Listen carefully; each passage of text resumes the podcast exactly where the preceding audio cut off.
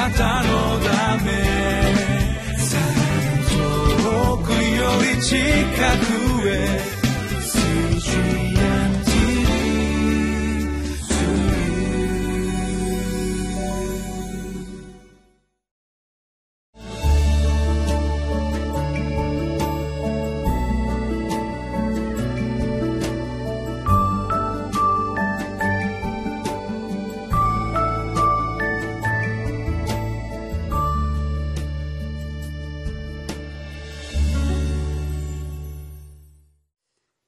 こんにちは。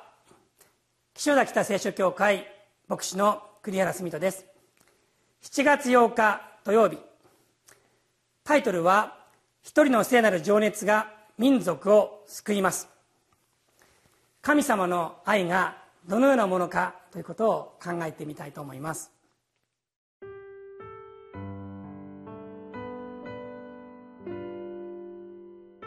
民数記25章。1節から18節イスラエルはシティムにとどまっていたが、民はモアブの娘たちとみだらなことをし始めた。娘たちは自分たちの神々に生贄を捧げるのに、民を招いたので、民は食し、娘たちの神々を拝んだ。こうしてイスラエルはバールペオルを慕うようになったので、主の怒りはイスラエルに対して燃え上がった。主はモーセに言われた。この民の頭たちを皆捕らえて、白日のもとに彼らを主の前で晒し者にせよ。主の燃える怒りはイスラエルから離れ去ろう。そこでモーセはイスラエルの裁き司たちに言った。あなた方は、おのおの自分の配下のバールペオルを慕った者たちを殺せ。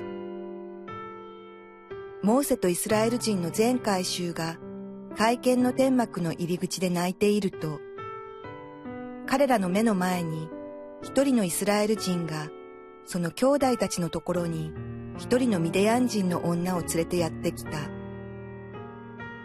祭司アロンの子、エルアザルの子、ピネハスはそれを見るや、回収の中から立ち上がり、手に槍を取り、そのイスラエル人の後を追って、テントの奥の部屋に入り、イスラエル人とその女とお二人とも腹を差し通して殺した。すると、イスラエル人への神罰が止んだ。この神罰で死んだ者は二万四千人であった。主はモーセに告げて仰せられた。祭司アロンの子、エルアザルの子、ピネハスは、私の妬みをイスラエル人の間で自分の妬みとしたことで、私の憤りを彼らから引っ込めさせた。私は私の妬みによってイスラエル人を立ち滅ぼすことはしなかった。それゆえ、いえ、見よ、私は彼に私の平和の契約を与える。これは彼とその後の彼の子孫にとって永遠にわたる再主職の契約となる。それは彼が己の神のために妬みを表し、イスラエル人の贖いをしたからである。その殺されたイスラエル人、ミデヤン人の女と一緒に殺された者の名は、シメオン人の父の家の長、サルの子、ジムリであった。また、殺されたミデヤン人の女の名は、ツルの娘、コズビであった。ツルは、ミデヤンの父の家の士族の頭であった。主は、モーセに告げて仰せられた。ミデヤン人を襲い、彼らを撃て、彼らは巧妙に企んだ企みで、あなた方を襲ってペオルの事件を引き起こし、ペオルの事件の神罰の日に殺された彼らの同族の女、ミデヤンの族長の娘、コズビの事件を引き起こしたからだ。昨日まではバラムの話をずっと読んできました昨日のところで、えー、その話が終わったんですけれどもでも昨日もお話ししましたが今日のこの事件にバラムが絡んでいたんではないかということですね。黙示録のところから、えー、引用してですねお話をしました。何が起こったか、えー、イスラエルの民がモアブの娘たちとみだらなことをし始めた。不貧困を行ったんですね。その不貧困が偶像礼拝と結びついてもういつも不貧困と偶像礼拝はいつもこう結びついてるんですけれども、えー、それを彼らがこのモアブの女たちとした。そして彼らの神々を拝んだ、えー、これにバラムやバラクが関わっていた。ということをですね、えー、見てきたわけです。まあ今日はそこはですねもう見ませんけれどもそういうことをイスラエルはしたんですね。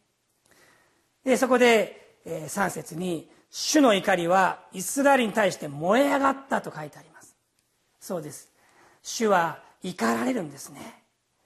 このようなあ偶像礼拝を怒られた。非常に激しい言葉が続きます。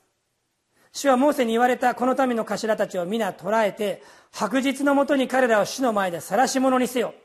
主の燃える怒りはイスラエルから離れ去ろう。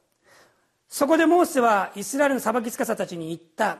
あなた方はおのおの自分の配下のバールペウロを慕った者たちを殺せ。晒し者にせよ。殺せ。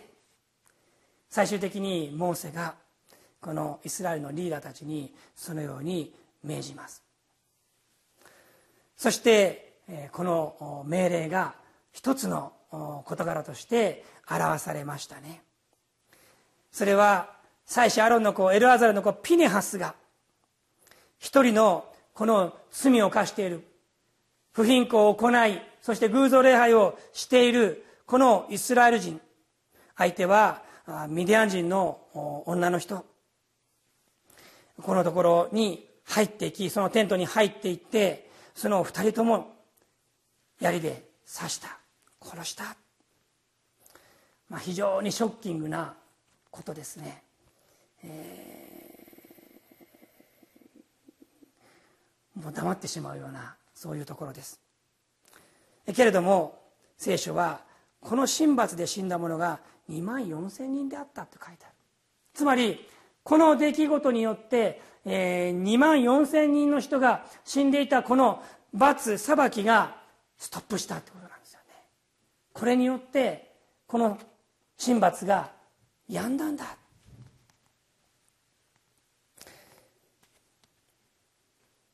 主がモーセに語られたことは何だったでしょうか。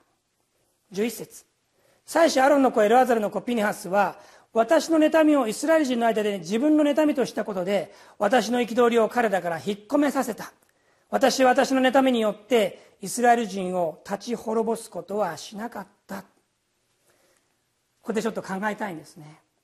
主はこのことを怒られました。憤られたんです。主の怒りは激しいですね。しかしこのところでは、えー、怒りという言葉ではない別の表現主のえこの心が表されています。それは何でしょうか？それは妬みです。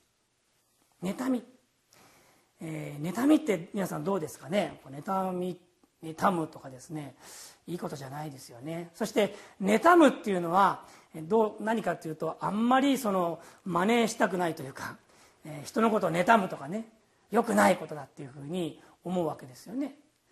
えー、妬んではいけないっていうふうに言うじゃないですか。ここで言ってる妬みって一体何なんでしょう？私たちは妬みっていうとどうもこの劣等感自分の劣等感とこの関係させて妬むっていうことを考えますけれどもここで言ってる妬みはそうじゃないです。主が妬まれるとはどういうことでしょうか。妬みというのはそれは自分が愛している相手自分が本当に愛している相手が自分に対してその愛に対するこの応答、そのすべき応答をしないでむしろ他のものに心を向けていく。その時に起こる感情ですね。愛する者が違うものを愛していった時にそこに妬みが生じるんです。ですから妬みというのはその一番、まあ、根底に一番そこに愛があるっていうことなんですよね実会の中で神様がこういうふうに語っているところがあります。あなたの神主である私は妬む神。短い言葉短いフレーズですけれども主である私は妬む神だって言ってるんです。神様って一体どういう方ですか？愛なる方です。ね。義なる方です。今いろんな言い方ができますけれどもその一つとして神は妬む神だというんです。妬む神。それは愛する者愛する人愛する民。主の愛する民が主を愛せず主に向かわず他の者に心を向けていく時に主は妬まれるんだ。それがこの主の妬み。私たちがですね妬むということとは全然違うんですね、まあ、人間のこの世界の中でも結婚している者同士伴侶が自分ではなくて他の人を愛する時にそこには妬むんです。これは聖なる妬みですね。そのような妬みを主は心に持たれそしてその妬みのゆえに激しく怒られる。私たちは神様が怖い。神様の怒りが怖いというふうにもちろん恐れるべきです。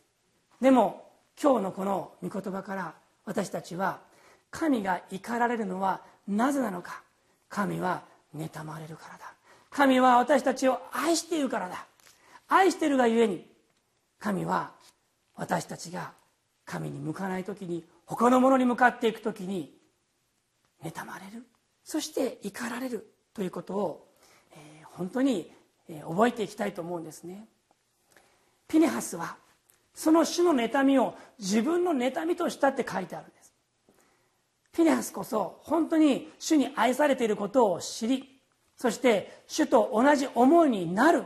主も彼も主と同じ妬みを持っていた。だから大胆にあのような行動に出てそして主から評価されていった。こういうふうに言われてますね。見よ私は彼ピニハスに私の平和の契約を与える。これは彼とその後の彼の子孫にとって永遠にわたる祭食の契約となる。それは彼が己の神のために妬みを表しイスラエル人の贖いをしたからである。ピネハスはここで贖いをしたと書いてあります。私たちはここにイエス・キリストの十字架の意味の一端を見ることができます。罪人が裁かれてそして主のこの裁きがそこで止められる。イエス・キリストは罪人ではありません。しかし罪ある者として十字架にかかって死なれました。私たちの贖いとなってくださいました。このような贖いが私たち主の妬みを引き起こす者たちには必要であるということを私たちにこの箇所が教えてくれています。あなたのため遠くより近く